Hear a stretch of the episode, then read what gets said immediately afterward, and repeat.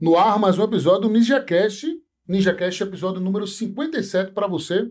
Falando de vida, conversando o que o povo da Paraíba, do Brasil e do mundo gosta de saber e também repercutindo o que é mais importante, né? Grande João Gabriel. Isso. Vamos para mais um episódio. Repercussão até romântica, né? Teve repercussão de tudo naquele novo É. último episódio. Comentários maravilhosos, admiradores, admiradoras e o que é mais importante, é, prestando serviço à sociedade paraibana, Sim, né? foi um, papo, foi um papo interessante. Tu assistiu? Assistisse em casa? Assistir. Eu assisti, foi massa, viu? Os comentários, as pessoas chegaram, chamaram a chamar, chegaram a chamar o nosso querido eh, entrevistado, o Binho, né, o barbeiro, de coach. coach Olha aí. Profissional. Cara, uma liderança. E exatamente falou de mercado, falou de vida e encantou aí muita gente. É isso que é mais É, importante. geralmente as histórias de superação, histórias de superação, é, comovem as pessoas, né? E, e querendo ou não, fica uma grande lição. Ali você consegue pegar algum insight ali do que o cara passou e tentar aplicar na sua vida, né? Interessante também a repercussão também nas redes sociais. Após o episódio, os nossos entrevistados, o Ke- a Kennedy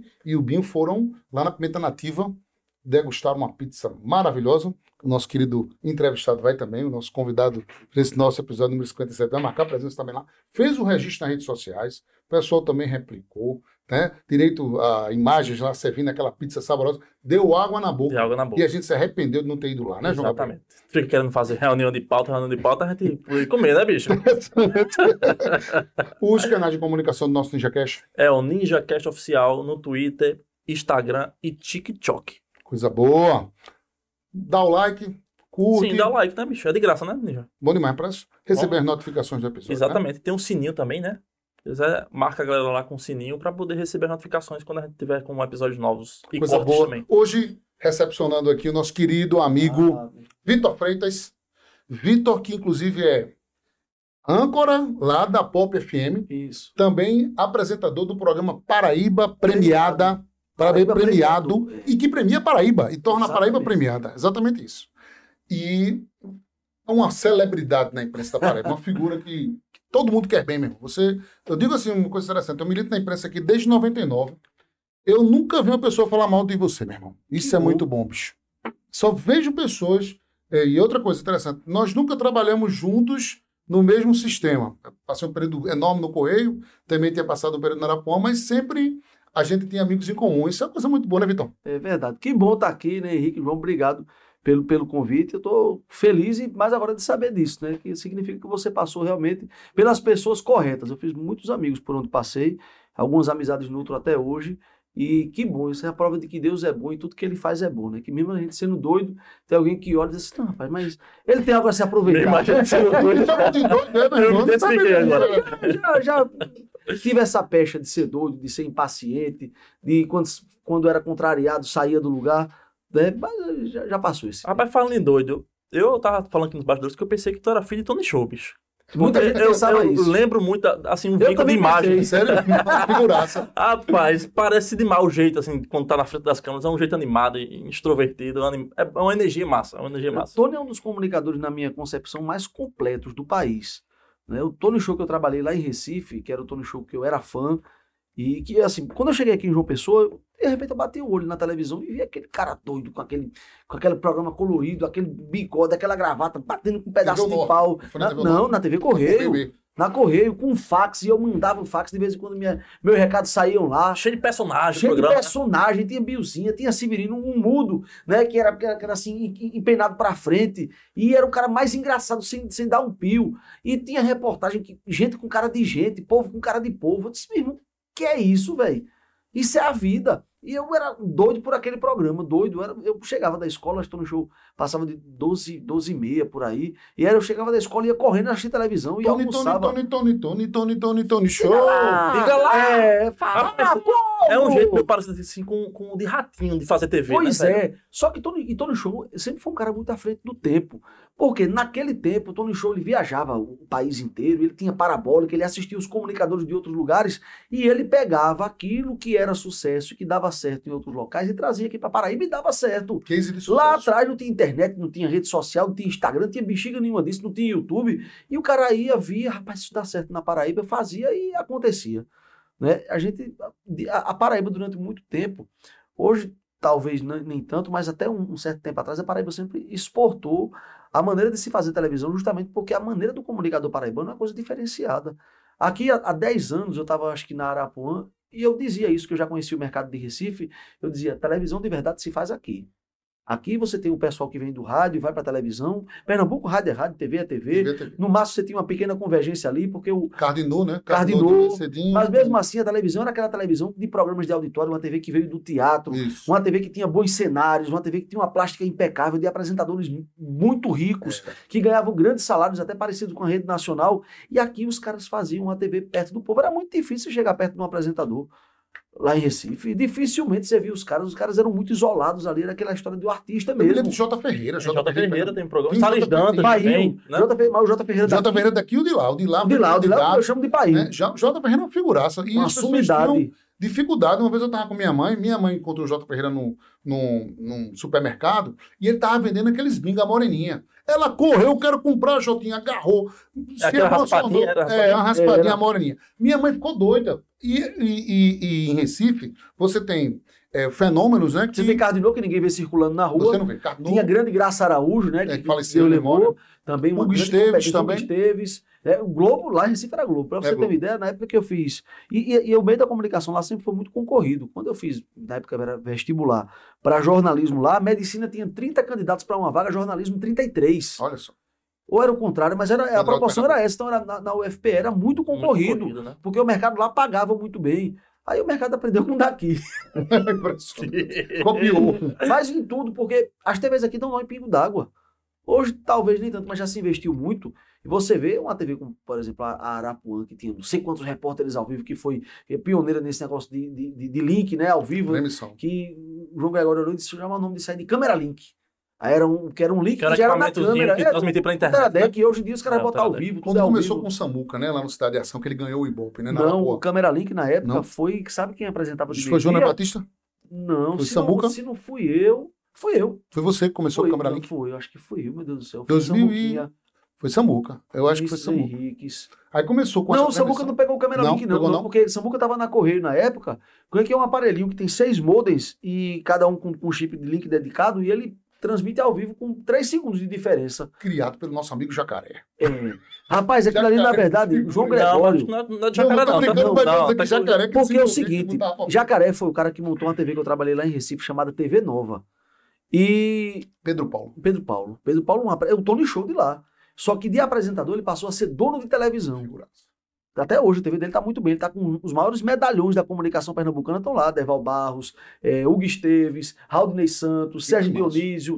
Eduardo Mas, Moura. mas pra vocês verem isso aí, assim, tem gente que vai assistir não vai saber, mas uma dificuldade que existia, só pra tentar explicar por que isso foi tão interessante, essa chegada aqui na Paraíba. É porque antigamente, pra você fazer transmissão ao vivo, você Era um precisava caminhão. de um caminhão. Era um avan, E um ninguém equipamento tinha, se me que engano. subia um braço mecânico. Isso, se Era engano, Cabo Branco, só né? Cabo Branco que Só tinha. Cabo Branco Branco. tinha. Depois a Correio, a Tambaú e, E a- Arapuã. as outras, quando que eu vim a- todos as outras até alugavam em época de eleição, É. alguns eventos assim, eles alugavam porque valia a pena comercialmente, acho que eles conseguiam patrocínio para poder cobrir o, o- o custo. Porque o link era feito uma antena, né? Você apontava Exato. o transmissor para um lado e o receptor para outro. Então tinha que o que chamava de fechar link. Deixa ali. Né? Quem é da nossa área vai, vai entender que era um tinha que se comunicar com o outro visualmente para poder gerar o É porque é uma sinal. transmissão direta entre É. um- um- uma, uma antena de transmissão Antena e e um outra. receptor. É, é. Aí veio, chegou o Camera Link, que é justamente um, um- um dispositivo que ele pegava o sinal de, de vídeo e transmitia através da internet. Isso, só que Mas aí, qual era o problema que a gente tinha no Brasil antigamente? Era a internet ruim. mas ainda tem. Ainda mas era pior ainda. Era Era pior pior, ainda. ainda. Então, para você conseguir fazer uma transmissão, o aparelho fazia uma comutação ali entre diversos provedores de internet. É. Então, você botava vários chips. Tinha Vivo e tinha Claro, eram Exato. três de cada. Então, era dispositivo que você botava vários chips e ele fazia a transmissão para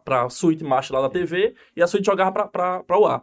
E hoje em era dia um aparelho que custava 50 mil reais na época. E hoje Era- em dia, não precisa nem disso mais as TVs. Não. Agora você vai com um repórter pra, pra, pra, pra uma reportagem com o seu celular ali, faz um Skype, faz um Meet, faz qualquer coisa ali, já bota tem um direto. VMix Call que você entra ao vivo. As lá internet no- estão até melhorzinhas já. Entrava ao vivo lá no Mangaba Cast Agora, com o agora o delay né, nessa época. É. Quando dava o delay. Alô, repórter tal. Mas, bicho, só a- dava, só a- dava delay via satélite. Delay era um É, problema antigamente. direto não dava Hoje em delay, dia a Globo, que é, que é o padrão de qualidade da Globo, tem delay, bicho. Ali, não lembro da Copa do Mundo ali, um delay de quase 30 segundos. É. Pra atorar. Então, se na Globo permite delay, imagina o restante. E, a- e aí, João tava, o seu João estava cotando a- esse link de, de 50 mil. Lá em Recife, Pedro Paulo tinha comprado um e disse: Ó, Vitor, o futuro da televisão vai ser isso aqui. É um linkzinho. Eu disse: Seu João, Quanto é o link que o senhor quer colocar aqui? 50 mil. Eu disse, não, homem, lá em Pedro Paulo, parece não sei se é, se era 18. Fale com ele, fale com ele. Aí ele ligou para Pedro Paulo, pegou a referência, aí pronto, e, e comprou um bocado. E a TV Arapuã era a única que chegava ao vivo nos locais. Eu lembro que o, o Rota da Notícia, porque quando a gente chegou lá, é, Vinícius Henriques estava de meio-dia e foi para o Rota da Notícia. Luiz Torres disse: não, põe ele no programa que tem a cara dele, que tem o nome dele, que é o campeão de audiência do rádio, que é o Rota da Notícia, de 5 da manhã. Faz 10 anos já esse programa. E aí foi na época que chegamos eu e Samuquinha. Foi a estreia do Câmera Ali que foi com o Samuquinha. Pronto. Lembrei que nós dois tínhamos saído da Correio e fomos lá para Arapuã. Não existiam esses, esses links ainda não. Aí seu João colocou, rapaz, o povo deixava para matar de 5 horas da tarde para aparecer ao vivo em Vinícius. Meu Deus. Era. Totalmente. Deixava para fazer protesto de 5 horas da tarde, porque Arapuã era a única que mandava a equipe rapidamente pro lugar. Entendi. E foi uma grande febre quando aparecia aquele linkzinho ali, foram grandes coberturas que a gente fez. É, eu lembro que o Pão de Açúcar pegou fogo aqui, e acho que, se eu não me engano, era um sábado, era um feriado. E mobilizou a equipe todinha. Vai Vitor para um canto, vai, o Vitor fica numa entrada, o Austin na outra, Samuquinha lá no trauma, Vinícius no estúdio, e, foi- e eram grandes coberturas. Depois foi num, no outro dia, foi um, um- acho que pegou fogo numa loja lá no centro da cidade, e só Arapuã fazia isso. Foi, e aí Teve um embalo também com eleições também. Não, é as naquele teve eleições, eleição. foi, Ele foi. bateu a parada também sozinho. É, isso, é muito, isso é muito interessante. Emblemático. Mas voltando a falar do Tony Show, que era Isso. à frente do tempo, é, eu assisti no Tony Show e eu fiquei encantado por aquele programa. Meu irmão é um circo, velho. É o que eu gosto. Sabe? Tinha tudo, tinha rumbeira, porque tinha aquelas bandas de forró que levavam as bailarinas, né? atrações nacionais que a gente só via no show e estavam ali. E aquele negócio todo disse, meu irmão, o que é isso? Desde E pequeno botava a política no meio. também. E tinha preso. É, E daqui preso policial tinha, tinha boca suja, esculhambava, chamava tudo ali. que era muito pesado. Que eu não tenho coragem de dizer na frente do meu filho. Era, Que Aí eu-. Passou-se o tempo desde pequeno meu sonho sempre foi trabalhar em televisão. Desde três anos de idade, que eu era encantado por, pela- por, por televisão. E como é que tu chegasse dele? Deus, mais uma vez, porque não tenho parente na televisão, não tem ninguém conhecido. Tinha duas possibilidades remotas que na época, quando eu, quando eu comecei, eh, assim, depois que eu terminei os estudos, era o primo de uma amiga da minha mãe que trabalhava no Rio de Janeiro e um primo de um grande amigo que trabalhava lá em Brasília, mas eu ia ter que me formar, fazer universidade, ia demorar muito. Não tinha possibilidade concreta. Aí eh, eu disse, rapaz, o que é que eu vou fazer? Eu endoidei. Eu trabalhava no colégio. Eu queria, eu sempre quis fazer televisão. Eu disse, eu vou começar a mandar e-mail para todo mundo. Então mandei e-mail para todas as redações, para todas as emissoras, porque eu era tão doente por televisão que eu sabia, eu conhecia todos os profissionais pelo rol, que são aquelas letrinhas que sobem no final lá. Então, eu, a- às vezes aparecia o e-mail da galera, eu mandava para aqueles e-mails que aparecia ali, da, da, da direção da spam, produção. bicho. Fazia. Mandava para todo mundo, me oferecendo para trabalhar de graça mesmo. Se eu quero aprender. E alguém respondia? Só quem respondeu, um dia eu estava em casa, meu telefone tocou. Alô? É Vitor? Disse, é, tô no show. Eu pensei que fosse um amigo meu, rapaz. Paulo Henrique. Eu disse, Tirando Vai te lascar, Pangaré. Pangaré, não, rapaz, tá aqui, você não mandou e-mail pra mim? É Vitor Freitas. Eu quero aprender a trabalhar, o senhor quer trabalhar até de graça. Eu digo, fui eu mesmo. Pois pronto, vem aqui na empresa amanhã. Vai poder. Aí eu fui. Eu disse, Diga lá. Meu Deus do céu, não acredito. Aí fui. Chegou lá, ele disse, o que é que você quer fazer em televisão? Eu disse, eu quero ser apresentador. Ele disse, não, apresentador que sou eu. Eu disse, não, mas eu pensei que ele estava querendo dizer assim, o que é que você quer para a sua vida? Né? Mas seu o que é projeto. que você quer aprender? Aí ele disse, vamos fazer o seguinte. Eu tô entendendo, irmão. Que ele de- desse jeito, bem direto. Faça o seguinte, fique por aqui, vá vendo o que é que dá para você. Fica aqui por uns três meses. Se daqui a três meses você não der certo, aí eu vou dizer, irmão, aqui não é sua praia, procure outra coisa. Tu tem quantos anos nessa época aí, Vitor? Disse que 19. Tu tinha acabado de entrar na faculdade. Foi. Mas só que eu peguei uma greve de 10 meses da UFPB, aí eu não estudava, não. Eu tinha Somente. Somente. E, mas antes eu trabalhava na escola. Eu tinha de 19 para 20. Eu trabalhava numa escola e lá na escola eu comecei a gostar tanto de me comunicar com o povo que eu digo, rapaz, eu acho que eu vou parar por aqui, porque eu não tenho como chegar na televisão. Ninguém me conhece. Eu não vou para lugar nenhum. Eu vou ficar por aqui. Aí, professor Reinaldo Simões, um grande educador, ele disse: Vitor, sala de aula não é para você, não. Você é comunicador. Quer ver? Aí começou a inventar evento na escola e me mudava para apresentar. Isso aqui é a sua praia. E tu botando pra descer. Oi. E, e ele gostava tanto disso, ele entendia tanto isso, que um ano antes eu era aluno da escola, no Colégio Hipócrates. E eu disse, ó, professor Reinaldo, eu quero fazer jornalismo na UFPE. Só que aqui, esse assunto que dá aqui na escola, não, não, é, não tem nada a ver com, com o conteúdo de lá, não. Aí minha avó juntou uns, umas, umas revistinhas lá do Jornal do Comércio e me deu para estudar. Aí ele disse, pronto, desde que você estude, você está liberado da sala, vá lá para baixo e estude para você passar, para você fazer o que você quer. Aí de aluno, quando eu fiz 18 anos, não passei no vestibular, meu pai disse, bicho, vem cá, tu já é maior de idade, tu é dono da tua vida, casa, comida e roupa lavada tem porque tem pros outros. Eu tenho mais três irmãos. Agora, se, tu não trabalhar, tem nada pra tu não, vice. Te vira. Isso tá certo. Aí fui atrás. Aí tinha como ser fiscal de prova, não sei fazer nada na vida. Gostava de, de imitar o povo, de, eu criava rádio, criava programa de televisão, via uma sala de visita, via que ali dava para fazer um cenário. Tudo na minha vida, na minha cabeça, girava em torno de televisão. E eu vou fazer o quê? Agora, meu pai não vai pagar cursinho, eu não passei, me lasquei. Aí apareceu a oportunidade de ser fiscal de prova. Como eu era muito filão, eu disse, vai dar certo, porque eu sei. Esse eu eu- entendo. Aí eu Aí eu entendo. Vou pegar o rato Eu todo. vou pegar o errado tudinho. E eu de óculos de sol. E eu de óculos de sol. Só na E malandragem. eu conhecia a escola toda. Todos os alunos eu conhecia. Já sabia Eu vivia, eu vivia fora de sala de aula mesmo, por bagunça, fizeram não sei o movimento pra me quê. tirar, não, desse negócio? Não, pelo contrário, eles Tu pegando- gostavam. pegando galera na fila? Pegava pesado, isso pegava pesado com a galera. Eu digo, ei, tá filando? Não fiz nada, fez sim, tira o caderno daí. Ei, tá na parede da fila. Eu sabia, eu era o maior filão da escola. Aí foi dando certo. Aí eu agora não fiscalizava só no sábado, fiscalizava nas quartas e nos sábados. Depois eu fui contratado pela escola para ser aux- auxiliar de coordenação. Aí era a minha praia, eu tava gostando. Porque eu sabia como é que o pessoal filava, mas aí tinha umas turmas que eu gostava muito. Aí eu deixava filar, eu disse, agora só não pode filar um do outro, viu? Filho do caderno. Devagarinho. Vamos, Devagarinho. vamos filar com respeito. Com respeito, é filar do conteúdo, né? Filar do livro, para pegar uma fórmula, não sei o quê. Mas filar do outro não, que aí é para passear. Deu um rolo danado. Mas graças a Deus foi no ano que eu tinha passado na UFPB. Porque uma das alunas contou para a mãe e disse: Ah, não precisa estudar, não, que Zé Gotinha deixa todo mundo filar.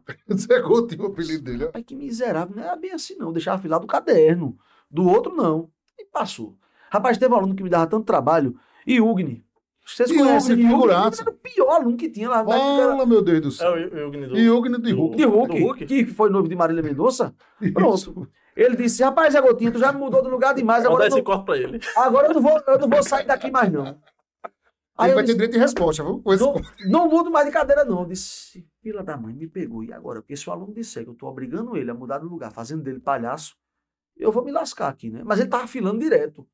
Aí eu disse: Tá bom, você não muda de lugar mais, não. Agora a sala todinha vira cadeira de costa. Eita. Aí ficou todo mundo de costa pra ele. Eu disse: Pronto. Aí ele olhou pra minha cara assim. Eu disse: Pronto, agora vai. Quero ver você virar agora e filar? Mas, rapaz, e ele? Ele ficou Caladinho. comigo. Não, ficou caladinho, terminou a prova e foi embora. E depois se tornou um grande amigo. Foi, pô. Depois se tornou amigo. Desse episódio. Rapaz, eu era um inspetor que quando o dia de sábado tinha prova, sexta-feira tinha show no forró, que eu chegava bebo junto com os alunos na escola. Aí ele me casa. Olha, Deus, Deus, quando vai buscar um, ele sabe de onde tira. Sabe. Sabe de onde tira. sabe, sabe. E então eu era muito amigo dos alunos, eu fica- depois ficava com pena de, de, de cobrar assim. Ali, Disciplina. Mais dura. É. Uma, uma vez teve uma aluna que disse: Olha, é, ele tirou, acho que ele tirou onda com o peso dela, alguma coisa assim. Aí o professor tinha chamado, disse: Vitor, fulano aqui me mandou fechar, não sei o quê. Aí eu disse: "E Foi. Disse, Mas também ele pegou e estava falando do meu peso. Eu digo: ah, professor, eu não posso fazer nada. Vai, volta para a sala. Eu vou fazer o quê? Tu Mas era gostava- muito Tu gostava de bullying? Rapaz, eu sofri muito bullying Tu quando eu era. sofreu muito. era eu, Que tive que, era ap- cheinho, né? eu tive que aprender a devolver. Primeiro, quando eu cheguei aqui, eu era de Recife. Cheguei aqui com 7 anos de idade, estudando no Pio Décimo. Quando eu falava, pô, ficava um chiado. Chamava os gatos. A primeira coisa que eu matei foi o chiado, porque ele falava, né? 2, 3, 4, 2, 3, Esporte. 22, Esporte. esporte. A primeira coisa que eu cortei logo pro trauma. E eu tinha que aprender a dar a volta por cima. Era o pessoal tirando onda E e eu devolvendo, devolvendo, devolvendo, devolvendo. Uma vez a professora de, de, de matemática, ela disse, aqui não é a turma A, não, é o pavilhão A. Aí saiu da sala. Aí eu disse, pessoal, vocês estão vendo aí? A professora chamou a gente de bandido, rapaz. Pavilhão vamos fazer uma rebelião? Meu amigo, eu só fiz tocar fogo. Era peça ruim, Deus sabe quando vai buscar. Aí, o menino fecharam a janela, botaram as camisas no rosto, bateram, pavilhão A, teve um que correu, pegou a professora pelo pescoço, a pavilhão saiu correndo. O cara virou. Aí o coordenador, isso no Colégio Pio Décimo. Aí o coordenador pegou e disse: todo mundo suspenso. Vem aqui pra minha sala. Foi, beleza, o caladinho. Eu disse: pronto, Geraldo, pronto, Geraldo. Meu pai vai gostar de saber que eu fui comparado com um bandido e tô sendo suspenso por, por isso. Não, fique por aqui. Por aqui. Calmar. Agora. O bicho agitou e ele mesmo agitou. Corrigiu lá Era com o comandador. Dá na jugular Era aqui pra acalmar. Então, eu sempre me comuniquei bem assim. Eu chegava, na primeira aula, eu quase nunca, nunca assistia, por quê? Porque eu ia escutando a Anacleto Reinaldo no carro e eu tinha um Mas, radinho. rapaz, E colocava naquela, naquela banca que era carteira, né? Era Então eu me deitava assim e ficava ouvindo Anacleto até as 8 da manhã, que era quando acabava o E tu já programa. ligasse pra Anacleto? Alguma Não. vez? Eu tentava ligar, mas não conseguia. Pô, no orelhão lá da escola. Cara, Meu amigo meu rapaz, ligava. aqui tá aparecendo. Aquele, eu acho que um Eu maiores um, do- um dos, dos episódios que mais roda aí, um dos recordes que mais roda de Anacleto, que era um que o cara disse, tava denunciando uma dona do cabaré, não sei o que e tal, e disse o nome da filha dele, foi um amigo que Cleinha. ligou. Eu tirei onda demais com, com o Clay. Cleinha. E eu Rapaz, conheci as meninas, uma- uma- dois amores, as duas, as duas. Sofriam muito aquela Sofriam muitas bichinhas, rapaz. Por isso que a Anacleto pegava. Eu que trabalhei com, com o velho também, lá na Trabalhou? lá na 100.5, com o Tony Show.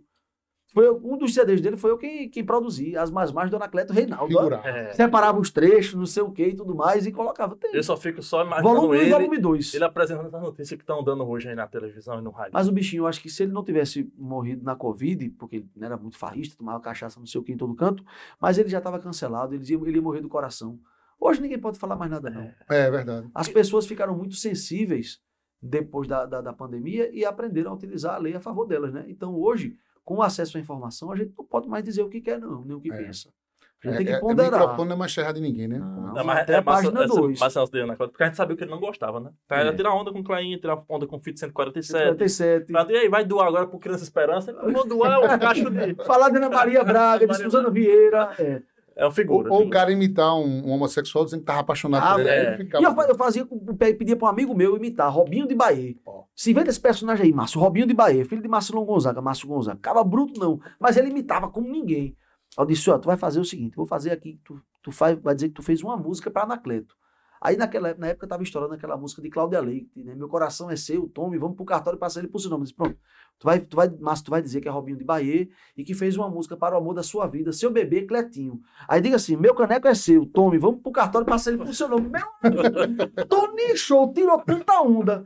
Tô tanta Rapaz, onda. e, se eu não me engano, tinha uma disputa na época de Anacleto, por causa de horário. Acho que era no mesmo horário, Anacleto, Tony Show. Se eu não me engano, teve uma disputa também com, com o falecido prefeito Bahia. Como é o nome dele? J. Júnior. J. Júnior. Teve uma disputa ali entre eles também, não teve não, Deve do ter sido horário. na época do Correio que eu não acompanhei. Eu já trabalhei na época da 100.5. Não, acho que na época mais, mais, mais Não é? tava Que na era Tony Show tal. junto com a Anacleto. Porque, pra não deixar a Anacleto Pronto, ali já depois foi o- a Tony porque a junção. Show fiscalizar. muito trabalho, Tony Show ficou perto dele. eu Porque teve um negócio que a Anacleto esculhambou os índios, a 100.5 teve que colocar a programação inteira, acho que por não sei por quanto tempo, dizendo que apoiava, que apoiava os índios, não sei o que e tudo mais, que ele a Anacleto Isso aí já foi uma esculhambou junção, né? Porque antes ele tava na Senhauá e eles disputavam horário. Aí ficava um provocando o outro, né? Tony provocava ele e ele provocava Mas Tony ganhou muito dinheiro com a Anacleto. Tony, E Chave essas brigas, a maioria combinada. Mas a rádio, a rádio, a 100.5, quando o Tony, quando Tony é, assim, meio que era o diretor da rádio, né? E levou a Anacleto pra lá, meu amigo, tanto que Tony Show começava depois de Anacleto. Na época, a Anacleto saiu, foi pra pra Arapuã, e aí vieram Adelto e Edmilson pra fazer o programa antes de Tony Show. Quando eles saíram, aí a Anacleto veio lá, acho que foi, se, se não me falha a memória, se a memória não me traz, foi isso. Aí Tony Show disse, "Eu vou fazer junto, juntos e misturados. A Anacleto, eu seguro ele, não deixo ele Ah, dizer que ela é baixaria, mas é bom porque o velho vende, o velho é bom, o povo Gente gosta. boa. E aí Foi foi a- espontâneo, né, velho? já foi na reta final, né? Foi a- a- aquela, aquela bagaceira toda de Anacleto. E aí eu fui lá pra Tony Show. No primeiro dia, eu fiquei olhando e disse, a gente colocava as notícias no portal, portaltonyshow.com. Tu entrou naquela fase dele de, de Recife. Não, Não, tu antes, entrou aqui já tempo aqui? antes, 2004. Outubro de 2004, foi 2005, foi 2004. 2005 ele estava em Recife. Sistema Correio. Não, TV o Norte. TV o Norte já. Ele tinha ido em abril de 2004 Ele para entrou TV pra o Norte. comandar o Norte, não foi? Na época. Ele entrou O horário lá. a programação local inteira era arrendada e a rádio também. A 103 FM o Norte. é. Você ouve, você acredita. Isso. era. Era ele e João Anderson. Que Começava de manhã, Tony Show era de 5 da de 7 da manhã, meio-dia. De 5 da manhã, parece que tinha Edu Ferreira. Aí eu sei que Tony Show era de 7 a meio-dia. De meio-dia às duas. Era o sem- José o Flávio. José o Flávio, Edmilson Pereira. Isso. É, o rapaz, aquele, aquele outro um cabelo programa, de, preto, um rapaz. programa é. na hora do almoço que era uma figuraça. Era. Aí tinha Ivanildo Viana de, de, de tarde, né? E à noite tinha Lima Solto. Aí eu sei que eu, eu cheguei lá e comecei a atualizar as notícias do portal. Eu sempre fui muito inquieto. Eu olhava e digo, rapaz, por que nos outros portais tem notícia de hora em hora e em Tony Show não? Aí eu vi que você podia programar a notícia. Eu digo, já sei. É, Era Ctrl-C, Ctrl-V dos portais, mesmo a gente botava fonte da internet. Foi assim que eu aprendi. Agora eu sei que não você tem que divulgar a fonte, né? Da internet, eu digo, vou botar notícia local aqui três nacionais. Pelo menos o Tony Show vai dizer que tem notícia a cada minuto. E programava. Então todo minuto tinha notícia. Foi minha, minha primeira função. Ele disse, agora amanhã você vai pra TV. Vamos lá aprender. Cheguei lá na TV, né? Quando eu cheguei lá, as boas-vindas não foram legais, não, Não. viu? Ivanildo Viana, quem é esse, Luísa? Luísa Valá, que era diretora lá do Tony Show. É, ela disse: "É, esses- são esses estagiários que chegam aqui para ganhar metade do que a gente ganha e fazer o dobro do que a gente faz. Falei, Poxa, bom dia para você também. né? Tô muito feliz de estar aqui. Mas vamos lá. Meu amigo, não é isso que eu quero fazer, tem que aguentar. Foi, passou um dia, ela não, não me deixava chegar perto de nada, eu só atualizava o portal. Eu começava a tentar querer aprender um pouquinho, o povo, tum, tesourando, tesourando, tesourando. Rapaz, tá difícil chegar aqui, né? Eu vou persistir Devagarinho. devagarinho. Quando foi com menos de um mês, aí Tony Show disse, eu vou começar a lhe pagar agora. Porque no começo ele dava só a passagem e a alimentação. Vou começar a lhe pagar. Pagou um salário mínimo. Aí Lima Assolto, ele pegou e disse, rapaz, Tony, Tony Show disse, você vai com Lima Assolto fazer um programa de madrugada. Bandeira 2. Meia-noite às seis da manhã. Putz, rapaz, como é que eu vou fazer aqui meia-noite às seis da manhã? Aí Lima achava as entrevistas do governador, que na época era Cássio, de meia hora. Vai, Lima, bota aí as entrevistas. Tirava não queria música. Eu tirava um cochilo. Ele dormia na mesa, eu dormia Hora na de relaxar. é hora de relaxar. Dormia, era na noite toda, botando as entrevistas do governador, que passava, o que ele queria, jornalismo, né? Então, meta essas notícias aí e vamos embora, cochilar. E é assim que passou o programa. Quando foi no primeiro dia, no segundo dia, a Luísa ligou. Se você tem que voltar, que eu preciso de você aqui no programa de televisão. Eu digo, opa. O negócio melhorou. Porque quando eu cheguei lá, eu comecei a olhar o que é que eu posso fazer aqui. Então, tava faltando alguém para ir. Eita, precisa alguém para ir pegar pastel lá, imprimo do pastel no Mercado Central. Eles não podiam sair, eu vou. Estagiário é para isso mesmo. Né? Tá com sede, vai encher o garrafão, eu vou. E aí eu comecei a, me chegar no pessoal e o pessoal começou a precisar de mim lá. Nas- tinha Salles Dantas, que Tony Show era de um lado do estúdio, Salles Dantas do outro. Quando era no sábado, tinha que tirar todo o cenário de Tony Show e encostar no canto da parede. Como era tudo de Tony Show ali, e naquela época o Norte não colocava muitos funcionários para fazer nada para ele, Tony Show trocava até as lâmpadas do estúdio, até câmera, parece que ele trouxe uma câmera da produtora e colocou lá no estúdio. Quem é que montava o cenário? O estagiário. Então eu digo, eu vou, eu queria fazer aquilo. Aí eu pegava as coisas de Salles Dantas, botava tudo no canto, montava o cenário de Tony Show. Tony Show fazia o mexendo da água Itacoatiara. E ele não queria que botasse água velha para ele beber, não. Então tinha que abrir o garrafão na hora do mexão. Então abria o garrafão, colocava lá em cima para ele tomar água e depois tinha que tirar o garrafão, que era só o tempo dele ler uma notícia no portal. Quem fazia isso? O estagiário. Aí eu comecei a ser útil lá. Monta o mexão, rumerino. Aí montava aqueles, eram 20, 24, não, era 48 bichos, litros de rum para você colocar ali no expositor, colocar e tirar. Luísa não ia tirar, porque ela estava ocupada no teleprompter, cuidando do pessoal do mexão, não sei o quê, e aí eu comecei a ser necessário lá na, na produção. E foi aí que eu passei muito tempo. Começou a dar o gás. Foi. Quando foi. Literalmente. Quando foi um tempo, é, um tempo antes de eu entrar na televisão, eu tinha tomado uma no, no Bessa Shopping e Cláudio Elias me entrevistou no Bola da Vez. Figuraça. Somos Ele nós, somos vocês. É, ele fez uma pergunta, eu fiz uma resposta, eu não lembro o que foi que ele perguntou, que eu respondi bebo também, não estou lembrado, e dei meu telefone no ar. Meu amigo, Cláudio disse, e aí, bicho, foi muito doido essa tua entrevista. Foi ao vivo, foi? Não, mas eu dei meu telefone e depois que foi pro ar, ele colocou meu número, que ele fazia aquela Falar resenha do mesmo, né? telefone por quê? Pra, pra pra menina ligar. A botou do lobby. Foi só uma namorada. Aí eu disse, não, tô aqui, não lembro o que eu falei, que eu falei, umas Do Maurício. Ferreira, você. Foi, não, mas foi bebo, assim, bem descrachado, desmantelado. Incorporou o Maurício Ferreira. Pô, eu disse, deixa meu telefone aqui, se aparecer algum alimento pra mim, não sei o que tal. O alimento era as meninas, né, na época. Aí, era no meu tempo de farra. Aí eu sei que a entrevista foi tão boa que Cláudio acabou reprisando depois. Aí quando foi, passando lá pelos corredores da Unorte, ele, "Ei, Zé Gotinha, tô aqui. Não, digo, mas você não falou o resultado dessa entrevista. Deu certo? Deus, o telefone tocou muito, Muito. muito. Mas eu nem lembro, que eu, eu bebia tanto naquela época, que eu, eu, eu faço alguma confusão. Não tenho muita certeza da ordem cronológica das coisas, não. Mas deu certo. O pessoal me viu, certo. o programa dele era muito assistido, o pessoal me viu, me reconhecia nos cantos. Então, Zé Gotinha, Zé Gotinha. Aí, beleza. Aí, Claudio me encontrou nos, nos corredores lá da Unorte. Disse, Ô Zé, Outro doido com o pessoal. tu não tem coragem de fazer matéria pra mim, não? Eu disse, eu tenho. E eu dizia, não, meu amigo, eu doido pra botar a cara na televisão. E tu é estagiário de Tony. Estagiário de Tony Show. Ele disse, então bora. Eu disse, agora eu vou falar com o Tony Show pra saber se ele não se incomoda. Você libera, né? Aí eu disse, Tony, é assim, assim, assim. Ele disse, rapaz, ou lá ou cá. Eita. Aí eu disse, é lá. Foi mesmo. Fui. Seleção. Fui. Não ganhava nada, mas também não precisava de dinheiro naquela época, não. Eu, jovem, morando na casa Tirando dos pais, onda. fazendo o que eu queria, me realizando meu sonho. Eu queria dinheiro, eu queria aparecer, queria Mas tirar então onda. foi lá que tu começasse a aprender a vender.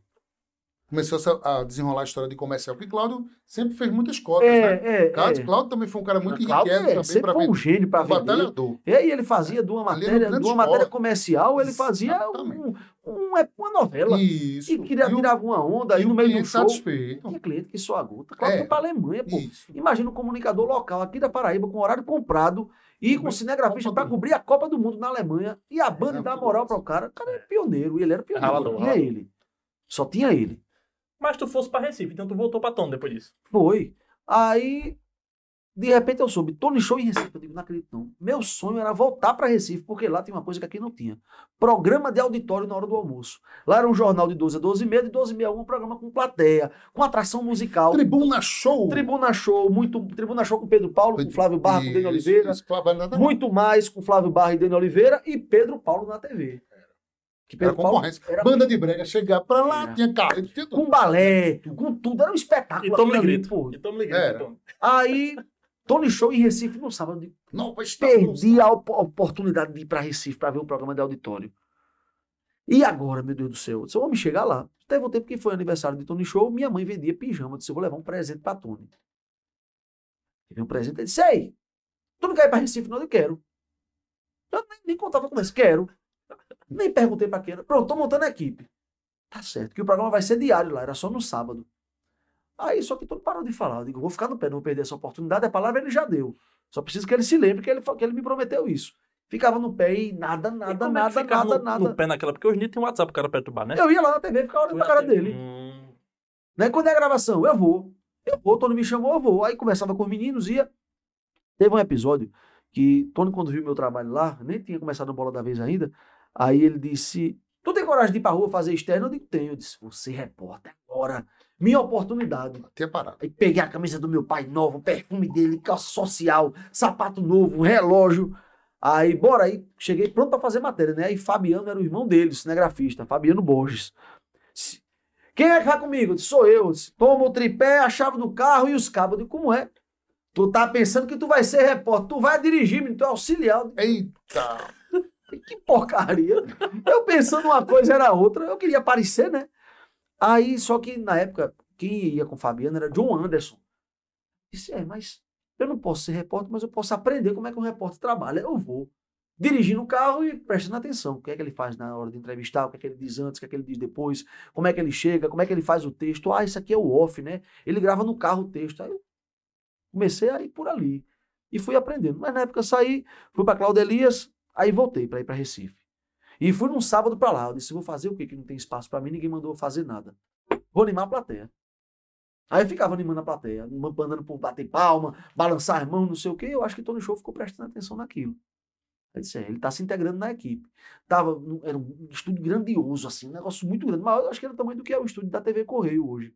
O novo, né? Que é, é era o estúdio da TV Estação. Com plateia, três horas de programa. E aí foi quando o Tony Show foi para a grade diária. A situação dele estava ruim aqui com a TV O Norte, né? Brigou muito, também parece que o governo parou de, de- de- Em julho o governo tinha que parar. Então ia perder todo o dinheiro público, né? Que patrocinava o programa. Ah, de patrocin- campanha, né? Por conta da campanha. E aí ele foi para Recife. Fomos em 13 pessoas para lá. Ele alugou um apartamento, um bocado de beliche, pare- parecia um alojamento militar. E seis horas da manhã, duas horas da manhã, o carro passava para pegar a gente aqui na segunda-feira, e a gente ia para lá, apresentava o programa, à tarde produzia, e eu era estagiário. Eu comecei passando teleprompter, que era aquelas as letrinhas que iam subindo, né? E eu vi que lá em Recife, o pessoal tinha um costume muito estranho, que os diretores queriam mandar no programa. E se o programa é do cara? Quem vende é ele. Tem que ser do jeito dele, pô. Eu, o pessoal lá não conhecia Tony Show. Vi que era um doido de bigode que chegou aqui gritando. Disse, não, pô, Tony Show é um grande comunicador. Tony Show aqui em Recife vai bater as paradas. Aí eu comecei a me chegar na equipe e dizer, faz assim, faz assim. Repórter não se dava bem às vezes. E aí a gente ia pra rua, né? E, e começamos a pegar cancha lá com o pessoal. E teve um tempo que nenhum repórter demorava, durava lá com ele. Era confusão. Porque todo queria o programa daquele jeito. Todo, era, todo é muito metódico. Ele, por exemplo, o programa no ar, ele anotava todas as falhas. No final do programa, ele reunia a equipe todinha e dizia, ó, por que isso aconteceu? E esse erro foi o quê? Por que esse aqui não entrou? Por que essa vinheta deu errado? Por que a banda não chegou? Por que acabou mais cedo? Todo dia ele fazia justamente o ajuste fino do programa para no outro dia ser melhor. Eu aprendi muito nessa época. E aí os, os diretores foram mudando, foram mudando, e teve uma hora que não tinha mais diretor. Isso é você que vai, vai cuidar do programa. Eita! 22 anos de idade, nunca tinha tido essa experiência, mas tinha acompanhado Luísa, né? Que Luísa hoje chama ela de mãe. Ela era braba que só a gota comigo, mas acabou, acabou que hoje é minha mãe, meus filhos chamam meu filho chama ela de vovó, e é o maior amor do mundo, é minha mãe mesmo, assim, de coração. Sabe, hoje a, a relação da gente é uma relação de mãe e filho.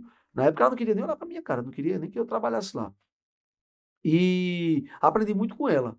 E eu aprendi que para você ser bom em alguma coisa, você tem que aprender a servir. Se você não aprender a servir, você não serve. Sempre vai ter alguém maior do que você. sempre vai ter alguém pagando a você, sempre vai ter alguém mandando em você. Então você vai ser um bom profissional se você fizer o melhor para agradar o seu patrão. O melhor profissionalmente. Não estou dizendo ser babão, ser xeleléu, derrubar ninguém, não. Você está ali para trabalhar. Você é pago para uma coisa, trabalhar. Sua missão. Sua missão. Eu disse, rapaz, esse povo tem que aprender quem é Tony Show para poder servir ao programa dele. Porque Tony tem boas ideias. Tony balançava, o cara dava uns... Naquela época, 2006, 2007, 2005, ele dava uns 200, 300 reais pro programa. Por dia. Era um bocado de brincadeira. E daqui a pouco o programa estava todo na minha mão. Eu chegava lá na TV, via se as matérias estavam em ordem, não sei o que, tudo mais, colocava tudo no ar, dirigia o programa ao vivo, participava, porque Clisson Júnior, na época, ele lia as notícias e era o braço comercial de Tony. Mas o pessoal lá da estação viu Clisson trabalhando e o dono da estação, o seu João Florentino, deu a Clisson a gerência comercial das rádios e tirou o Clisson da equipe de Tony Show. Entendi. E aí foi quando, eu, foi quando eu fiquei lá e li as notícias da internet né, que era as notícias, as últimas notícias de Pernambuco, previsão do tempo, Tábua das Marés. Era um programa muito bem feito. Era um, para aquela época era um programa muito bem feito. Eram três horas de programa ao vivo que passava assim. E, e aí foi onde eu aprendi bastante, porque eu de manhã dirigia o programa, de tarde produzia, e de noite eu fechava o espelho depois do jantar. Né, fechava o roteiro do programa para no outro dia executar. E assim a gente passou ainda mais uns seis meses. Depois o programa acabou, porque teve um, algum entreveiro comercial lá com a empresa né, que não, não cabe a mim falar sobre. Mas aí teve uma hora que eu olhei para a Tona e disse: Gatão, é o seguinte, a gente não é daqui, a gente é da Paraíba. Aqui a gente já viu que sabe fazer o programa, não sei o que, mas você está tendo problema. Vamos voltar para lá, que lá a gente não se perde. E ele estava justamente querendo saber da equipe se ele continuava lá, porque ele bancava a gente, ele pagava o salário a todo mundo, toda a equipe saía do dinheiro dele, sabe? Do bolso dele, de me reduziu a equipe e tal, e aí a gente voltou para cá. O programa já passava na TV Miramar, ele tinha a possibilidade de ir para Miramar e foi quando ele foi para 100.5. Mas a gente passou ainda, acho que, dois anos em Recife, um ano em Recife. Foi uma fase muito, muito boa, assim, profissional da gente. Cresceu muito profissionalmente, né? Muito. Ah, Porque todo assim, jogo mestre. Eu acho que a gente, como, como ser humano, quando a gente aprende. Até a frase que Bill falou aqui da outra vez, o barbeiro. A gente aprende na dor, é outra pegada. É outra pegada. A gente aprender é, no, no, mundo fácil, a gente sem, sem dar valor àquilo que a gente está aprendendo é uma coisa. Quando você aprende uma coisa que você dá valor àquilo, é outra pegada. É outra pegada. Então, eu tenho certeza que esse momento foi um momento muito aprendizado para você, para que você leva na sua vida hoje. Sem dúvida. E trabalhar com excelência. Todo show ele queria fazer aquela brincadeira, mas até uma vez que ele bagunçava muito o cenário, aí chamaram ele lá na direção. Oh, Tony bagunçou o cenário, trocou o cenário de lugar, não sei o que, não sei o que. Aí Tony Show olhou para um diretor, olhou para o outro, olhou para o dono e disse: tira o nariz do palhaço que o espetáculo acaba. Então, ali, quando ele contou aquilo pra gente, eu entendi que pra gente deixar o palhaço tomar conta do picadeiro, tudo ao redor tem que estar tá funcionando perfeitamente, é. porque o palhaço é ele, não a gente. A gente é o cara que sobe a cortina, tem um cara que coloca a música no tempo certo para a graça acontecer. E, e, e, é o que a turma precisa atender, algumas pessoas precisam aprender em televisão ou em qualquer espetáculo, é se existe um artista ali para fazer o espetáculo acontecer, ele tem que estar à vontade. É, tem, tem, que, tem que ter liberdade, né? Tem liberdade. A liberdade é cara. E nem todo mundo dá liberdade, não. Viu? É verdade. Principalmente no mundo de hoje, né? Não, é difícil o programa de Tony dar certo ah, hoje, né? Por isso que todo mundo quer mais conversa com televisão nenhuma. E vamos agora tomar um cafezinho Delta? Bora. Quer tomar um cafezinho pequeno ou médio? Qual a sua opção? Pode ser pequeno. Pequenininho? Pequeno que eu não posso tomar muito café, não. Saboreia esse café Delta, já que saboreou um Tô café agitado, Delta bicho? Nem percebi. Não. Não. Já fui mais. pequeno. Ih, é sério? Tá quantos anos hoje? 38. 38. Por enquanto, quem está falando 38, por favor, Glaubinho, mostra a primeira fotografia aqui do nosso. A gente está falando logo do Delta, né? Que são. Um café de tradição, são 61 anos já no mercado, café internacional, com controle de qualidade, torras perfeitas. Enquanto a gente saboreia esse café Delta, esse período aí da Arapuã FM, eu queria que você. Da TV Arapuã. Da TV Arapuã. Foi um período também, inclusive, que você foi demitido. Você passou um período foi, lá. Nesse período aí. Nesse período aí. Relata pra gente. Antes disso aí, eu passei pela Correio. Apresentei por três meses. Eu tava na clube. Olha como ele não é novinho. Não era bem novinho aí, ó. É, eu tava na clube e Fabiano Gomes passou por mim no aniversário de Mangabeira e disse: Eu quero falar com você. Eu endoidei. Esse Fabiano era quem mandava na, na, na, na, Paraíba, mandava no sistema Correio, o maior sistema de comunicação do Estado na época, né? E ainda é muito forte, é, é grande, grande a empresa, um dos maiores sistemas de comunicação. E aí ele disse: Eu quero falar com você. Aí me chamou para conversar. Disse: Olha, eu vou, eu não aguento mais acordar cedo. Eu vou Vou para de noite, vou fazer o Cidade Alerta e eu queria você de manhã. Disse, Rapaz, eu vejo. Ele apresentava esse programa? Não, não, isso aí O- o foi da antes Correio, disso. Foi o da antes Correio. disso, na Correio. Aí eu fui. Ofereci um salário quatro vezes do que eu ganhava. que O Fabiano sempre. Você trabalhou com ele, né? Trabalhei, é aberta. sangue bom, sangue, Sangue bom. bom, mão Seis anos com ele na Correio. Briga pela O equipe dele. dele é- briga É pela paga equipe bem? dele. Eu, eu, eu não era funcionário dele, eu era funcionário da Correio. Mas ele Mas decidiu ele o salário da 10 gente. anos. Ele Ele 10 decidiu o salário da gente. Nunca vi ninguém que trabalhasse com ele ganhar pouco, viu? Ele E ele 10 dava dinheiro por Correio. fora. E era. É, oh shit. Mas Mas era homem, sangue bom. Pai era Né? um prato cheio, como a gente fala no E, linguajar. e gostava de dar oportunidade às pessoas. E quando ele acreditava em você, ele brigava com quem fosse. Gente finíssima. Passava por cima de quem fosse. passou? Não, puro. Toma puro. Toma puro e você é. vai ver como esse café é gostoso. Pode um. saborear Eu uma boa, puro, café de qualidade. Muito Os bom. De Augusto também tem aqui. Se quiser, o pessoal quer adquirir essa máquina maravilhosa que também na, na da Delta, pode só por R$ 399. Só entrar em contato com Delta. Pague Maravilha. quatro vezes Ainda no ganha cartão de 40 crédito. cápsulazinhas. 40 cápsulas assim na tranquilidade. Vamos para mais Sim. uma fotografia Deixa, eu- para... deixa eu falar, pra- até chegar nessa época aí, Isso, vamos lá. eu só aguentei três meses lá na Correia. Não aguentei passar muito tempo, porque eu vinha do- de um histórico de rebeldia lá na clube. Né? E quando fui na Correia, era muita gente mandando, eu não aguentava não.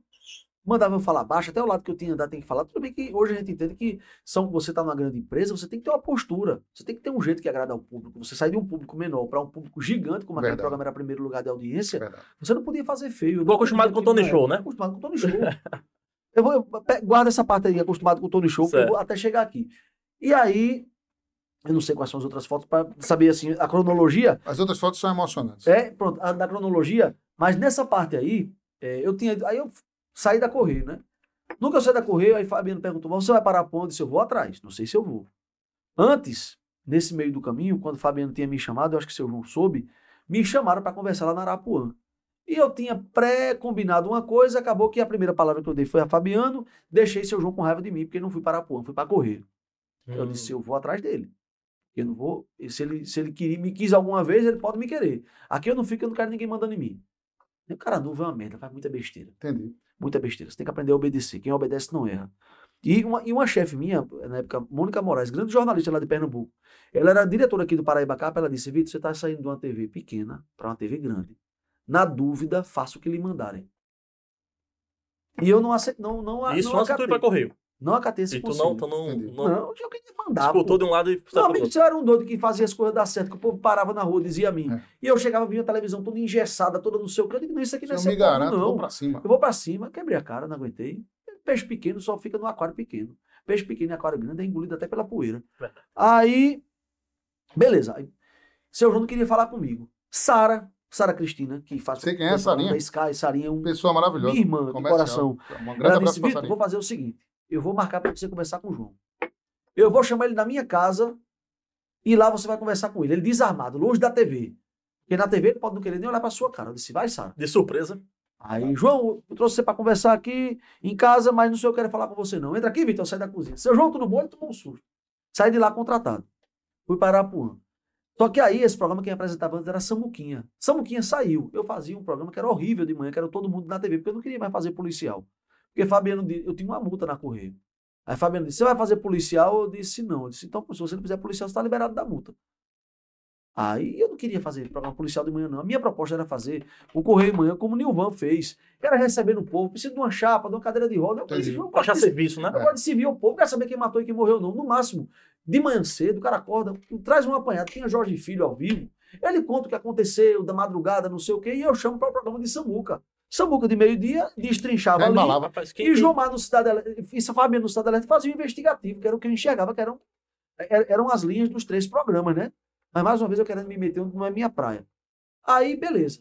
Não deu certo. Era um programa policial de manhã, eu não gostava de fazer aquilo ali, acordava cedo demais, não, não fazia nada, não botava minha mão no programa, chegava, estava tudo prontinho. Eu não queria aquilo, não. Eu era um operário da televisão. Eu queria ver, eu queria cortar as verduras para depois sentir o sabor da panela. Eu não queria chegar com a verdura pronta, provar dizer tá bom ou tá ruim. Figura, né? Não é? Aí, pronto, o seu João me levou para todo mundo na TV. Samuquinha saiu, eu fui pro Cidade em Ação. Aí o programa tava indo bem. A gente era Essa de dirigindo- ação, que era de 6 horas, era? Não, Meio é dia, meio-dia, não, é meio-dia. Ainda é fui hoje, de nome, que mesmo primeiro foi. Jonas Batista, depois Samuca, né? Aí, Cidade em Ação. Aí eu digo, vou. Fui pro programa, deixei todo mundo na TV com Mônica, e aí quem me dirigia era Laís Silveira. Jornalista da bexiga ela, viu? E ela começou a me ensinar a fazer programa policial. A me ensinar. Disse, Boy, daquele jeito dela. Boy, ela é bem assim. Tu tem que aprender a olhar pro povo. Tu tem que aprender a olhar pra uma matéria policial. Aí ela começava a me ensinar. Então, naquela época não tinha Instagram, tinha um Facebook. O que, é que a gente fazia? A gente fazia investigação. Ela me trazia algumas coisas, alguns textos para eu ler. Né? Uma vez ela trouxe uma tese que foi de um, de uns, do nível de estresse dos policiais, que foi uma tese de mestrado de algum curso lá fora de Goiás, no Acre, alguma coisa assim. E ela, ela acrescentava informa, ela acrescentava conteúdo na minha cabeça para não fazer mais do mesmo. Todo mundo chamava a matéria e comentava, dizia, vamos fazer diferente. Você vai explicar a matéria, vai contar o que não tem na matéria, vai chamar o caso, vai destrinchar e no final você dá a matéria. E o programa começou a dar certo. Começou a dar certo. E eu achava que eu era o, né, melhor do mundo. Porque quando você está num programa desse, você tem que ter uma postura de comando. Você tem que ser o cara que é meio que um delegado que eu via da Atena. Da Atena ele conduzia, você é o maestro da orquestra, da orquestra ali no ar. Né? Da Atena fazia assim, Marcelo Rezende fazia, né? É o cara que conduzia, porque se eu estou aqui na linha de frente, é porque eu sou o cara, tela. sou o cara eleito é. para trazer o conteúdo que a equipe trabalhou. Só que eu chegava de 7 horas da manhã na televisão.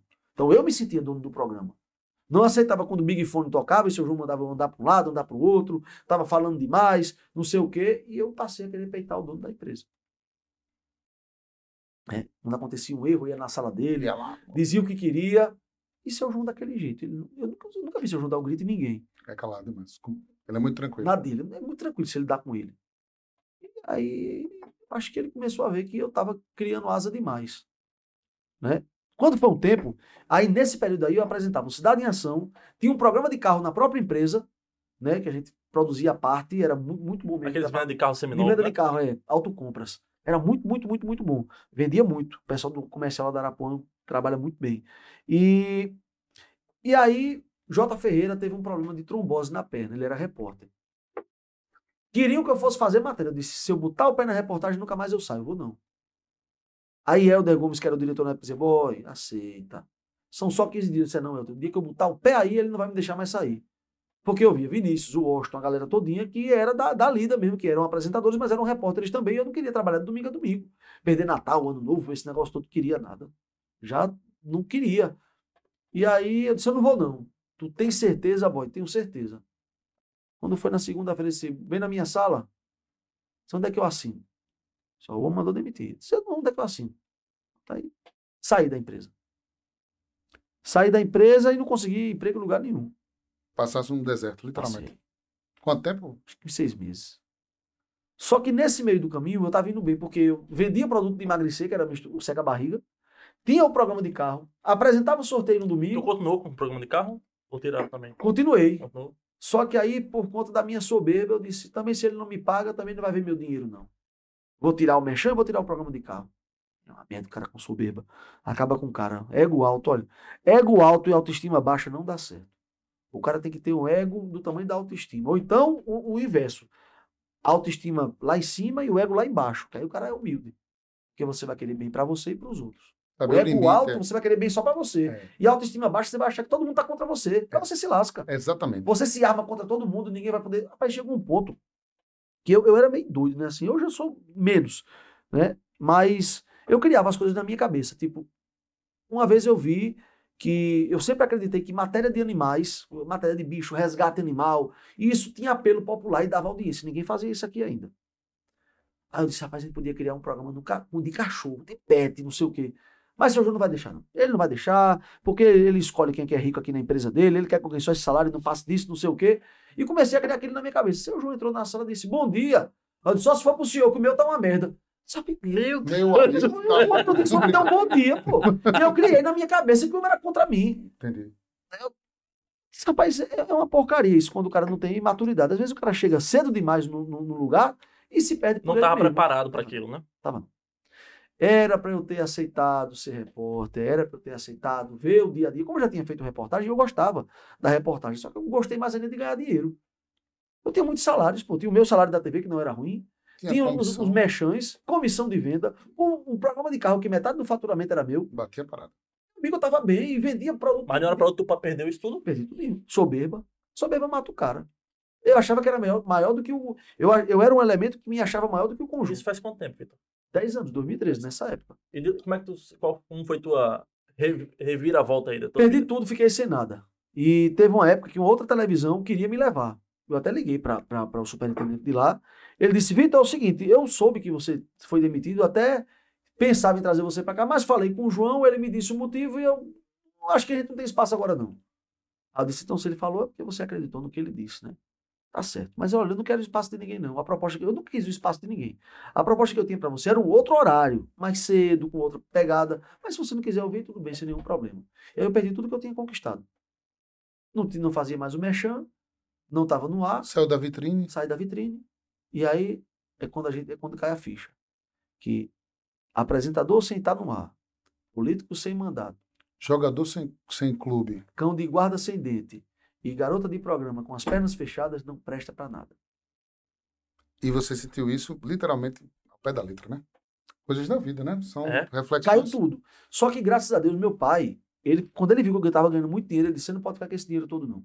Eu vou deixar uma mesada com você e vou levar o resto do dinheiro comigo. Porque dinheiro não merece desaforo. Pois é. Rapaz, teu Aí pai fez um negócio pra tu que tu nem imagina, né? Foi. Passou ainda cinco, seis meses sustentando o meu mesmo padrão de vida, com o dinheiro que ele guardou. Aí foi o que me salvou.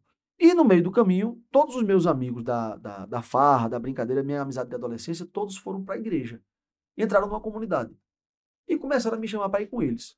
Rapaz, eu já vou para missa. Aí eu comecei para missa no domingo, Essa comunidade que tá lá hoje. em adoração. Comecei para ir para missa no domingo, depois um amigo meu, o, o- o Paulo Henrique Pangaré, que, que, que eu pensava que Tony Show tava Isso. que era ele imitando Tony Show na época. Hoje ele é padrinho da, da minha filha e eu e minha esposa somos padrinhos da, da filha dele. É, ele disse: Vamos para a comunidade? Bora. Eu comecei a. "É, Isso aí foi meu emagrecimento. Isso é recente, isso é do Paraíba premiado. Tem outra, tem outra foto. Vamos botar Tem? foto. Essa do emagrecimento. Ou antes, depois você falou do emagrecimento. Vamos para outra foto. Tem outra é fotinha. Photoshop, não? Aí, Ah, rapaz. aí você falou do- a- da sua filha. Isso é a prova de que o que Deus é bom e tudo que ele faz é bom. Eu, eu não sei se a gente vai ter tempo. Pra, eu- já 52 minutos de conversa. Mas pode continuar conversando. Daqui a pouquinho. Mas eu vou, eu vou, eu vou resumir essa parte. E aí, eu fui para a adoração, que era da Igreja Auxílio dos Cristãos, aqui pertinho. E era muito estranho. Você chegar lá, diferente. Na missa você vai quietinho, repete algumas palavras e tudo mais, e acha que tá tudo bem, né? E lá o diácono começou a. Fale com o pega na mão do irmão que está tá do seu lado. Eu digo, eu tô aqui para rezar, eu vou pegar na mão dos outros. Eu não gostava de contato físico com ninguém, eu envergonhado, encabulado. Aí disse, vamos, vamos dançar, todo mundo louvou. Eu digo, vou dançar nada. Na igreja danço não. E aquilo começou a me incomodar. Me incomodar de um jeito que teve uma hora que disse, ó, tem um filho aqui que está querendo pedir uma coisa a Jesus. Mas Jesus disse que sabe o que você quer, mas quer que você peça. Senhor, Tá eu quero meu comigo. emprego de volta. Aí na outra vez ele disse, Deus tem um filho aqui que veio pedir um emprego. E Deus está dizendo que vai dar, mas não é o que você quer. E aí, como as portas se fecharam, eu digo, eu vou atrás de João Gregório de novo. João começou a me dar cansaço, a me matar na unha. Eu acho que era para ver se eu estava curado, né? Daquele cara soberbo, arrogante, difícil de lidar e desobediente. Eu era desobediente demais. Rebelde. Muito rebelde. Eu achava que era o cara, porque eu tinha vindo da correr. Se eu fosse bom, eu tava, eu tava na- na- na- nas cabeças, né? Não tava nos pés. Aí, passou uns quatro meses, ele disse, tá bom, vamos botar um programa de auditório para você? Todo mundo na TV foi o nome que Ira Milton, né, que, era, que é do marketing até hoje, o irmão dele criou pro programa. Se João Kleber tem um você na TV, você faz todo mundo na TV. Pronto, e aí foi um programa de auditório e foi onde a coisa aconteceu. A coisa aconteceu, mas aí, dois anos depois, estava tudo muito bem, muito bem. Assim, tinha problemas internos para colocar programa no ar tal, mas era programa Produção, né? de produção. Normal. Mas ali eu fazia o meu sonho, que era o meu SBT. Eu tinha Porta dos Desesperados, tinha Prova da Banheira, tinha Show de Calouros, tinha todo mundo em minha casa, que era o Gugu na minha casa, dava dinheiro, né? Tava bem ali. A escolinha Tony Show, né? Escolhi todo show, Silvio Santos também, né? Exatamente. E aí- liberado também. É, eu, eu- eu ali era programa do, do Sérgio Malandro, Sérgio né? Malandro, Tinha Show de. Calouros, tinha a Prova da Banheira, tinha o Gugu na minha Rapaz, é casa. geração da gente, que a geração da gente acostumou a ver em TV, né? TV né? dos anos 90. E aí, do nada, deu aquela coisa assim. Eu já estava caminhando na comunidade e no meio de uma gravação, eu lembro, era babado novo, a atração que se apresentava. Parecia que estava tudo vendo aquilo, tudo em câmera lenta. E uma voz disse no meu coração, tá vendo, meu? Foi uma confusão, Henrique e João, para esse programa ir pro ar. Uma confusão, uma confusão. Porque seu João queria assim, que quando fosse uma atração grande, a gente que tivesse no meio da semana, a gente gravasse para exibir no sábado, na plateia. E hino, que Deus o tenha, né? Não queria, só grava tudo ou não grava. E nesse caso eu briguei para cumprir a ordem do dono. Mas Foi o contrário. Mas isso aí foi meu coração ficou muito inquieto com isso e eu ouvi aquela voz. Tá vendo, meu filho, que isso não vai mudar? Aí eu disse, o que é que eu faço, senhor? Ele disse, deixe. Corri, falei pro diácono. Aí ele disse, filho, enquanto eu escutava seu áudio, Deus falava no meu coração. Foi eu que implantei esse sentimento no coração do meu filho. Diga ele que vá, que no momento oportuno eu vou abrir a porta que ele, que ele precisa. E aí eu fui. Saí, mas eu saí pela porta da frente. Disse, ó, vou terminar aqui a temporada do programa, vou tirar férias de Washington em janeiro, vou fazer o verão, fazer as matérias de rede e tudo mais, e em fevereiro de férias não volto mais. É o que? É dinheiro? Eu disse, não, não é dinheiro não. Aí até Fabiano foi quando chegou lá na superintendência da TV, do sistema e mandou me conversar comigo para saber se era o dinheiro que eu, queria que eu voltasse para a TV. Eu disse, não, Deus mandou, eu vou sair. Passei dois anos num deserto da Guta sem arrumar nada. Só Deus. Nada, nada, nada, nada. Eu tinha, tinha um emprego, que era Pernambuco da Sorte, me pagava muito bem. Mas a, o meu, meu. A realização. Mas não fazia o que tu gostava. Não fazia o que eu gostava, não. Eu chamava número, pô, fazia sorteio e eu cumpria o roteiro do programa dos Uma outros. vez na semana, né? Era uma vez na semana, mas ganhava muito bem. Pagava todas as minhas contas. Deus nunca me desamparou. Só que eu não estava satisfeito. Aí fui para Recife. Aí já que eu estava lá mesmo, eu digo, vou atrás da TV Nova de novo. Aí foi quando Pedro Paulo me deu a gerência regional da TV. E a gente colocou a TV no ar lá em Caruaru. Fez o São João, era o gerente da TV, né? E apresentava também. Foi muito bom. Tipo, a gente vendeu bem. A TV ficou. A gente estava procurando um prédio lá. Eu disse, mas dessa vez, senhor, eu vou, mas não vou sozinho, não. Eu vou contigo. E eu rezava o texto, ficava ali. Meu Deus, de quinta-feira ia para os pés de Jesus adorar. Eu digo, eu estou numa cidade que eu não conheço ninguém. Só a misericórdia de Deus aqui para poder de me pedra, né, manter. E eu disse, eu quero vir pela comissão, não quero salário. E ganhava bem, viu? Porque vendeu, vendeu bem o São João na cidade. E aí, eu falando com o diácono, papai, eu, a gente chama ele de papai, né? Diácono Eduardo Henrique. É, eu rezei o texto, vim adorar aqui, não sei o que. Ele disse, é, meu filho, tá bom aí, mas ainda não é o que Deus tem para você. Eu digo, isso é, ei, isso é conversa, esse povo tá querendo que eu seja padre. Tá querendo que eu seja padre, eu não vou cair nessa, não. Aí tá bom. Passou, aí meu telefone toca. Jailma da TV Manaíra aqui Diretora da época, né? diretora na época. Tá até na corrida. Ela, "Cê Tá Vitor, tá por onde? Eu digo, não, tô aqui em Recife, tô- trabalhando em Caruaru também, tô gerente aqui da TV. Ah, é? é. Quer vir pra João Pessoa? Eu digo agora. Nem contei conversa. Também nem o que era a proposta. Meu irmão, eu sempre apaixonado, me apaixonei por esse local. Eu amo essa cidade, de verdade mesmo. Vim pra cá com oito anos de idade. Sou pernambucano, mas de tempo, de, de, de vida, eu sou mais paraibano que pernambucano. E aí eu disse, eu venho.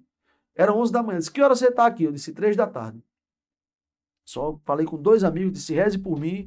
Falei com a minha mãe, disse, diga minha, não diga nada à minha avó. Diga que eu morava com minha avó né, na época. Quer dizer, eu ficava na casa da minha avó, mas eu morava em Caruaru. Diga ela que eu tô indo aí. Fui com a roupa do couro. Conversei, a proposta salarial foi, quer ganhar quanto? Fui lá em cima. Aí apresentei a proposta pro dono da, da TV, ele disse, é, vá-se embora, quando você quiser voltar, a TV Nova é sua casa, que é para você, para seus filhos, para seus netos, que é nossa casa. Aqui você ganha esse dinheiro, quando acabar você volta. Tá bom. E aí, no meio, do, no meio da, da história, o programa era horrível, pô, fala a cidade, tem um negócio de um desfile, eu, eu, eu preocupado com morte, com prisão, não sei o quê, eu querendo acanalhar, bagunçar o programa. Só que no- nisso, quando eu cheguei, que eu fui lançado, assim, fui anunciado como apresentador, o irmão de comunidade disse, ó, Deus está me mostrando você com vestes novas. Agora tá pedindo uma coisa sua, castidade. Eu digo, me arrombei, você para. Foi mesmo.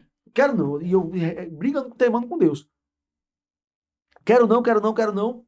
No retiro anual da comunidade, senti no coração o chamado para a experiência de vida. Morei um mês como irmão religioso dentro da comunidade. Saía para trabalhar e voltava. Quase no seminário. Já Ah, estava já no pezinho. Não, mas aí na minha idade não dá para ser padre mais não. Padre velho, né? na minha idade, quer dizer, eu só fosse padre chiqueiro. Aí... aí... Pô, Padre rapaz, pouco, vai E por eu brigando. Aí eu tinha uma namoradinha na época. E aí eu saí um dia da, da comunidade, que a gente tinha folga na segunda-feira. E aí, Nossa Senhora, eu rezando, Nossa Senhora disse, deixa livre. Eu disse, me lasquei, você padre. Agora sabe uma coisa, eu não vou brigar mais não. O senhor quer que eu seja padre? Pronto, você. Aí me matriculei na faculdade de filosofia, não sei o quê. Eu disse, pronto, agora eu vou ser o padre mais infeliz do mundo. O senhor tem uma felicidade para mim, que eu acredito que o senhor tem o melhor. Mas pelo que eu tô vendo, eu vou ser uma desgraça para um escândalo da igreja católica. Aí Deus não falou nada. Beleza. Quando foi no programa, o primeiro concurso foi a Musa do Alto do Mateus. A menina que a gente votou lá, porque eu fui para ser jurado, né? Novo apresentador, tinha um concurso da Musa do Bairro. Eu disse, são de irmã, você tá vendo que tem um programa feminino não para botar isso aqui? Aqui é para programa policial, para negócio de morte, de cangaia, não sei o quê. Não tem pra ter isso aqui não, é concurso de beleza. O que é que tem no programa policial? É tudo que não presta para passar. É prisão, é morte e É. tal. Eu vou chegar aqui, viu? Aí, na usa do Alto do Mateus. A menina que ganhou, a comunidade quase dá um cacete em mim. Como é que você tá dizendo que essa menina é mais bonita do que essa outra? Eu disse, bicho, eu fui jurado. Aí eu disse, Jair, mano, não me boto nessa Você é impressão. boi de fogo. Outra Fora. pessoa vai vir voltar aqui. Vitor, só mais um. Aí fomos pra Musa do, Musa do bairro das, do bairro, bairro das Indústrias, parece. do, do Jardim Veneza, alguma coisa assim. Mas isso- é porque isso dava engajamento, né? na- nas dava engajamento na comunidade, porque na cabeça É. dela, como todos os, os programas policiais mostravam o lado ruim das comunidades, para aproximar a TV das comunidades, ela queria mostrar o lado bom. Uhum. Mas não no programa policial, pô, pra ver quem morreu, quem matou, quem foi preso. não é? Quer ver sangue. Quer ver sangue. No caminho contrário, literalmente. E aí, ela disse, Vitor, só mais um. Eu tava com a mala do carro cheia de cerveja e tinha combinado pra turma passar o final de semana na casa de praia da minha avó. Aí, foi dia da musa do Valentim. Ela disse, Vitor, só esse. Eu prometo que eu não vou botar mais você em desfile em nada. Eu digo, pelo amor de Deus, eu quero distância disso aí. A matéria, quando passava, eu corria pra tomar café, pra fazer qualquer outra coisa. Eu não queria que ele não cabia no programa. Né? Não que eu fosse contra o concurso, mas contra aquele tipo de conteúdo no Naquele programa formato, policial. Não cabia. Pois bem, acho que a terceira menina que passou, uma lourinha, coisa mais linda do mundo, eu olhei pra ela. eu disse, Meu Deus do céu, essa é a mulher da minha vida.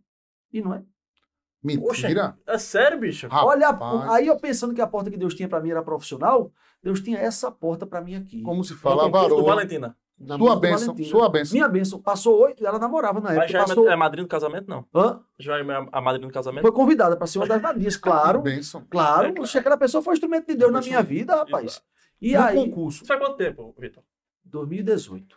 Faz cinco anos. Cinco, Cinco anos. E Que aí, história, essa, era- essa era a porta, né? Que Deus tinha pra mim. Olha que coisa linda. Tem Danilo de três aninhos, Maria Luá de seis meses. E essa Mas aí foi a que- último concurso mesmo, né? Que ela não deixou de fazer mais nenhum outro, não, não foi? Não, mas ela, ela, ela é modelo, ela continuou. De boa. Não, de boa, não. De boa. não, não. Então conseguiu, como conseguiu, não. Então aceitou pra fazer em outros bairros ou, ou de fato? Não, mas eu não fiz mais concurso, não. Foi, Porque não, foi a última mesmo. Foi, foi a última. Foi a última música. Acho que teve mais alguma outra, eu não lembro. Aí de- depois dela, dessa mulher, minha vida mudou. Aí só que ela passou oito meses sem me responder. Eu ainda tava lá na casa da E comunidade. você é né? apaixonado. E eu apaixonado por ela. E aí, um dia ela me respondeu. Quando ela me respondeu, aí eu saí da comunidade, mas assim, saí da casa, né, da, da, da vivência. É, ainda por essa questão da rebeldia, que eu não gostava de cumprir ordem. Lá, a vida é regrada, a vida de oração e tudo mais, mas não deixei a comunidade, porque sou consagrado lá.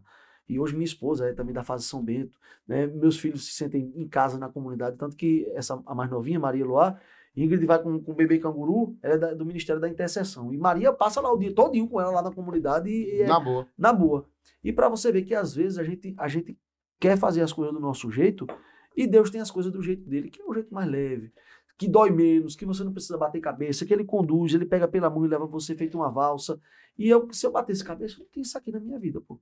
Sua família, Minha sua família, bênção. minha bênção. Mas eu tava só imaginando como é que tu ia fazer o link com, essa, com tu, tua família, né? É. Com a história. Pô, tá querendo encaixar isso Quando eu aí. que já tinha passado uma hora, eu me Confesso a lasquei. você não- que eu me emocionei. Rapaz, que história bonita. Eu, bicho. desses 57 episódios, eu digo que você foi a história mais bonita. Eu tô toda arrepiada aqui.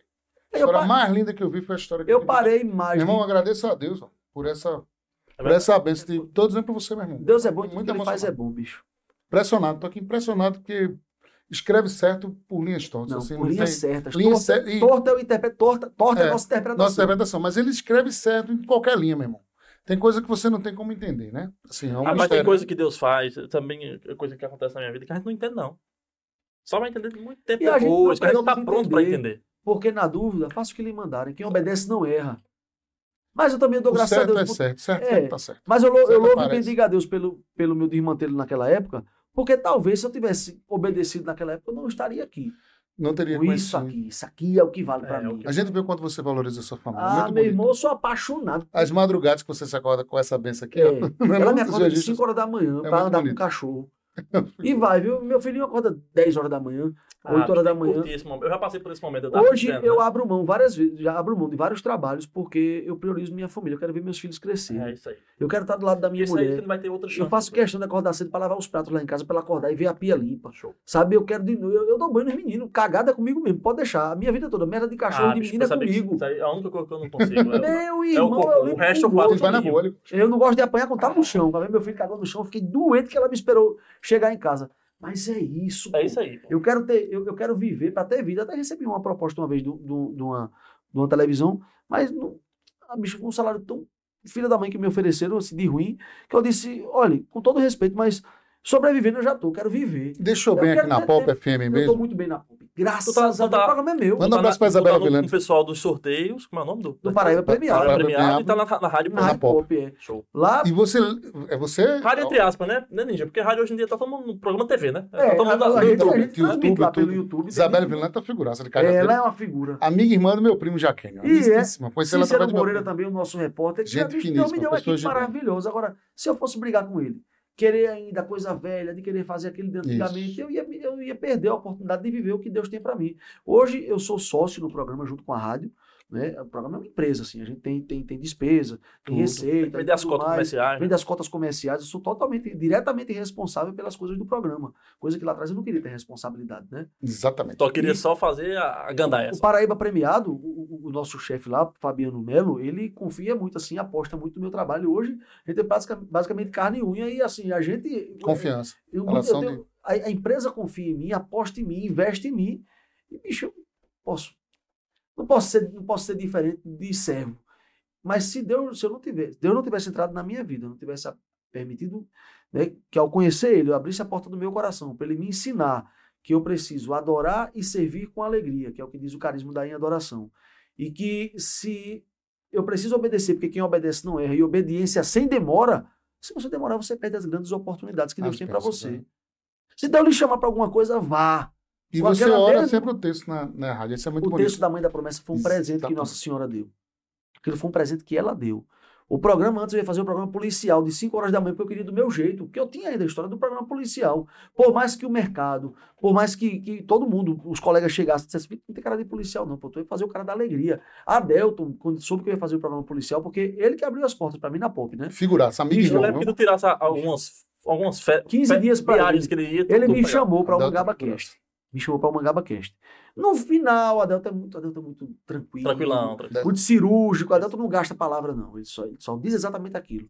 Você não vê a Delta de fala, fala, de disse, Não, não, não. direto. É gente boa Né? demais, Delta. No final ele disse, bicho, tu não gosta de rádio, não? Eu disse, eu gosto.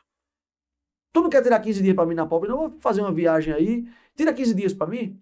Tá certo. Quando eu tirei os 15 dias, o programa da Delta é um canhão. O povo me parava no Demais, supermercado. Delta Figuraça. Bicho, foi uma repercussão que eu não tinha na TV. O povo me parava para dizer que me ouvia e eu só fazia ler os mechãs. No programa dele, comentar uma ou outra coisa de área policial.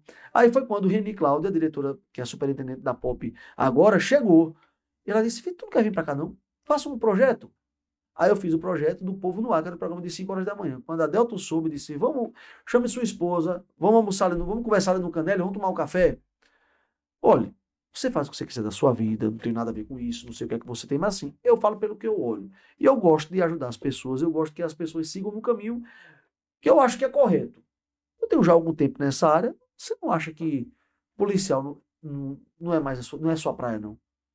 Eu disse, como assim, Adel? Eu disse, rapaz, isso é para quem vive essa rotina. Não é feito Vinícius que está em delegacia direto, agora Flávio Fernandes que é repórter policial, gente que já trabalha, que tem isso no DNA, um Mofi, que vive sabendo dessas coisas. Não dá pra você não, Vitor. Vai curtir sua mulher, seu menino, não sei o quê. Vai viver sua vida. Você vai estar acordando de 5 horas da manhã atrás de delegacia. Se você não vive isso. E agora, com o projeto já pronto? E rezar, né? Aí, rapaz, eu posso fazer o musical. Tinha um menino lá, Júlio Fernandes, o locutor. Disse, mas eu posso fazer o programa junto com ele, por exemplo. Né? Aí ele disse... "Vitor, Música, já quer mudar? Eu disse, não, porque olha, de 8 horas da manhã as lojas estão abertas, então comercialmente é melhor, né? Com música tem mais a minha cara, não, não tinha dito que foi a Delta que, que me falou. Hoje ela já sabe. É, música tem mais a minha cara, você pode fazer um oba-oba, uma alegria, interatividade, arrumar um prêmio. Eu tenho muitos parceiros por conta do Instagram. Eu acho que a gente pode construir algo melhor do que de 5 horas da manhã. Se eu vou pensar, no outro dia ela disse, eu aceito. Beleza. Isso, o programa toda vez para estrear e não estreava. Até que uma semana antes do programa estrear, na minha comunidade tinha o Cerco de Jericó. Eram sete dias, a gente clamando juntos em, em- adoração para derrubar as muralhas que nos afastam de Deus. E exatamente no domingo começou o Cerco de Jericó. É, Nossa Senhora já tinha colocado no meu coração que a gente tem, tem uma, uma, é, invocação mariana lá, que é a mãe da promessa. Né? O diácono teve uma experiência e viu uma mulher vestida de verde com a flor na mão. Ele contando isso para um bispo, o bispo disse: É Nossa Senhora. E a gente tem a nossa devoção mariana, que é a mãe da promessa, Nossa Senhora, a mãe da promessa. E tanto que lá, na, na- na- que a gente chamava de granja, é a terra da promessa, que é onde moram as nossas irmãs oblatas, que são irmãs religiosas e, e- e tudo mais. É, e aí ela tem uma música que, que lá atrás ela deu a- a- ao diácono e a Maiara, que é uma irmã nossa consagrada, que diz isso, né? Singela flor, mãe da promessa, pede ao teu filho que eu não desvie dos sonhos de Deus. E eu, sa- e eu sentia que essa parte tinha que estar na oração. Tinha que estar na oração, tinha que estar na oração. No domingo, e eu sabia que tinha, eu sentia que tinha que rezar o texto da mãe da promessa. Só não sabia como. No domingo, diante de Jesus, eu olhei para a imagem de Nossa Senhora, que fica assim, ela com a flor na mão, o ícone de Nossa Senhora, no caminho, no sentido de Jesus.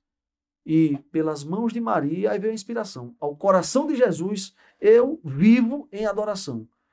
E aí Nossa Senhora terminou o texto.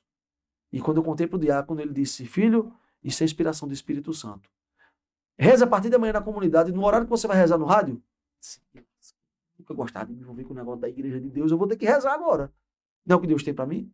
E só fui. abriu portas. Deus Só abriu portas. Abençoe. Hoje tem, tem muito testemunho de cura. Teve um ouvinte que tinha um filho Só pede muito. que Nossa Senhora deu, deu uma palavra para ele que fosse fazer o exame, ele não sabia que o menino do cara estava doente, ele só rezava pela saúde do menino, não sabia nem o que era. Ele foi dar testemunho, eu tenho gravado aqui no celular. O menino tinha um espaço de 5 centímetros entre o pulmão e o coração, e o médico chamava ele de irresponsável porque ele não quis operar o menino. Quando ele fez o, menino tava, quando ele fez o exame, o menino estava curado Que benção. Amém. através do texto da Mãe da Promessa. No testemunho, ele disse: Vitor, eu estava brigado com Nossa Senhora, deixei de ser católico, mas eu olhei uma vez para uma imagem e disse para ela, porque assim, a imagem é a foto de alguém, pô, tá aqui. Eu não tô, eu não sou apaixonado por essa foto, eu sou apaixonado pelas pessoas que estão na foto. Isso aqui é uma lembrança. O que a foto representa, que é o povo que o povo não, não entende da Igreja Católica, e diz que a gente adora imagem. Não tem imagem de barro. Né? Não tem nada a ver, a gente sabe disso. É, e aí ele disse: se a senhora existir, me prove que a senhora existe, que eu volto a acreditar na senhora.